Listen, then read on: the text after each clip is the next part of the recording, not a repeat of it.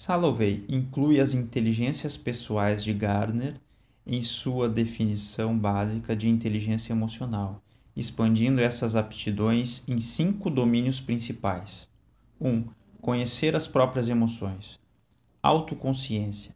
Reconhecer um sentimento quando ele ocorre é a pedra fundamental da inteligência emocional, como vemos no capítulo 4. A capacidade de controlar sentimentos a cada momento é crucial para o discernimento emocional e autocompreensão. A incapacidade de observar nossos verdadeiros sentimentos nos deixa à mercê deles. As pessoas de maior certeza sobre os próprios sentimentos são melhores pilotos de suas vidas, tendo um sentimento mais preciso de como se sentem em relação às decisões pessoais, desde com quem se casar a que emprego aceitar. 2. Lidar com emoções. Lidar com os sentimentos para que sejam apropriados é uma aptidão que se desenvolve na autoconsciência. O capítulo 5 vai examinar a capacidade de confortar-se, livrar-se da ansiedade, tristeza ou irritabilidade incapacitantes e as consequências do fracasso nessa aptidão emocional básica. As pessoas fracas nessa aptidão vivem constantemente combatendo sentimentos de desespero, enquanto as boas nisso recuperam com muito mais rapidez do que reveses e perturbações da vida. 3. Motivar-se. Como mostra o capítulo 6, pôr as emoções a serviço de uma meta é essencial para prestar atenção, para a automotivação e a maestria e para a criatividade. O autocontrole emocional, adiar a satisfação e reprimir a impulsividade está por trás de todo tipo de realização, e a capacidade de entrar em estado de fluxo possibilita excepcionais desempenhos. As pessoas que têm essa capacidade tendem a ter mais alta produtividade e eficácia em qualquer atividade que, que empreendam. 4 reconhecer emoções nos outros. A empatia, outra capacidade que se desenvolve na autoconsciência emocional, é a aptidão pessoal fundamental. O capítulo 7 investigará as raízes da empatia, o preço social da ausência de ouvido emocional e os motivos pelos quais a empatia gera altruísmo. As pessoas empáticas estão mais sintonizadas com os sutis sinais sociais que indicam de que os outros precisam ou que querem.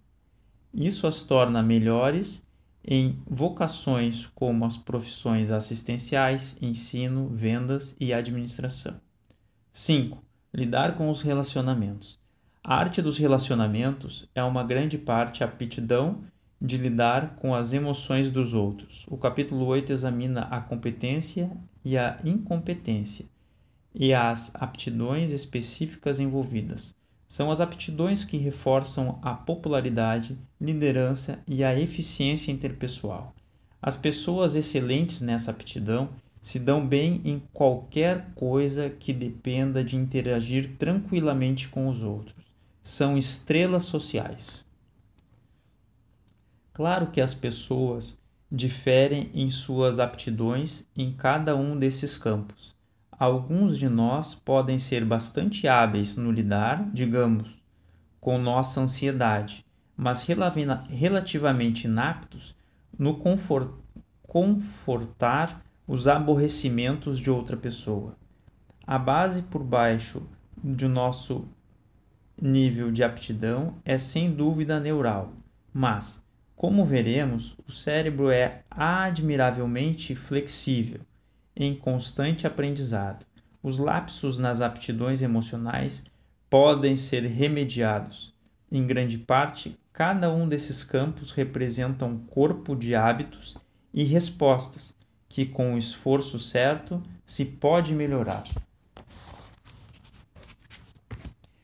Em As Alegres Aventuras de Robin Hood, Robin aconselha um jovem seguidor: conte nos seus problemas e fale livremente. Uma enxurrada de palavras sempre descarrega as mágoas do coração. É como abrir a comporta onde a represa está transbordando. Este exemplo de sabedoria popular tem grande mérito. Descarregar um coração angustiado parece ser um bom remédio.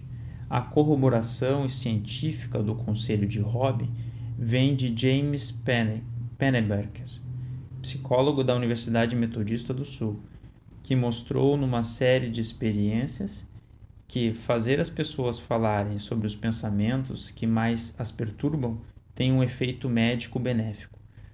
O método dele é admiravelmente simples. Pede às pessoas que escrevam 15 ou 20 minutos por dia, durante mais ou menos 5 dias, sobre, por exemplo, as mais traumáticas experiências de toda a sua vida ou alguma preocupação premente no momento. O que as pessoas escrevem pode ser inteiramente para elas mesmas, se quiserem. O efeito final desse confessionário é impressionante. Maior função imunológica, quedas significativas de visitas a centros de saúde nos seis meses seguintes menos dias de ausência no trabalho e até melhor função enzimática do fígado. Além disso, aqueles cujos textos mostravam mais sinais de pensamentos turbulentos foram os que tiveram maior melhora na função imunológica. Surgiu um padrão específico como a forma mais saudável de extravasar sentimentos perturbadores. Primeiro, expressar um alto nível de tristeza, ansiedade ira, quaisquer sentimentos perturbadores que o tópico evocasse. Depois, no correr dos dias seguintes, tecer uma narrativa encontrando algum sentido no trauma ou esforço.